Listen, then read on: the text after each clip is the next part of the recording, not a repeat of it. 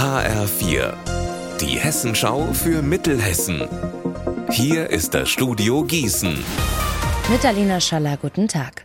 Trotz der Ausschreitungen im letzten Jahr soll im Juli wieder das umstrittene Eritrea-Festival in den Gießener Messehallen stattfinden. Das hat die Stadt heute auf Anfrage bestätigt. Sie führt aktuell Gespräche mit dem Veranstalter und der Polizei.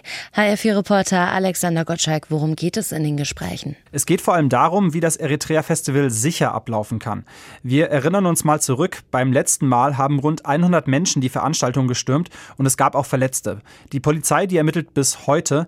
Die mutmaßlichen Verantwortlichen gelten als Gegner des autoritären Militärregimes, das Eritrea beherrscht.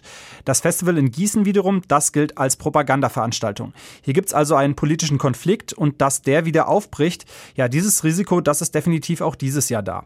Deshalb wäre es der Stadt auch lieber, dass das Eritrea-Festival gar nicht stattfindet. Einfach so verhindern kann sie das aber nicht, wie mir Ordnungsdezernent Alexander Wright erzählt hat. Er will jetzt zumindest prüfen lassen, welche Sicherheitsauflagen es braucht, damit so ein Fiasko wie letztes Jahr nicht nochmal passiert. Eine Reifenpanne endet vor Gericht. Im Dezember vergangenen Jahres ist eine Frau in Kirchhoff im Vogelsberg mit ihrem Auto unterwegs und hat eine Reifenpanne. Die Freiwillige Feuerwehr kommt zufällig vorbei und hilft dann beim Reifenwechseln. Die Frau freut sich, doch knapp drei Wochen später kriegt sie eine Rechnung von der Stadt in Höhe von knapp 800 Euro. Infos von meinem Kollegen Marc Klug. Dagegen klagt sie und das Verwaltungsgericht Gießen gibt ihr gestern Recht. Demnach muss sie den Feuerwehreinsatz nicht bezahlen, denn die Feuerwehr sei nicht von ihr gerufen worden, sondern wegen eines anderen Einsatzes in der Nähe gewesen. Zudem habe niemand die Frau auf mögliche Gebühren hingewiesen. Und die Hilfe der Feuerwehr sei bei einer Reifenpanne ohnehin nicht zwingend erforderlich. Das Urteil ist noch nicht rechtskräftig.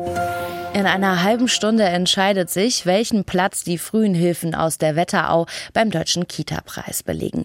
Der Kreis hat in den vergangenen Jahren ein Netzwerk aufgebaut aus Hebammen, Kitas, Familienzentrum und Beratungsstellen. Und diese Arbeit wird jetzt belohnt. Unser Wetter in Mittelhessen.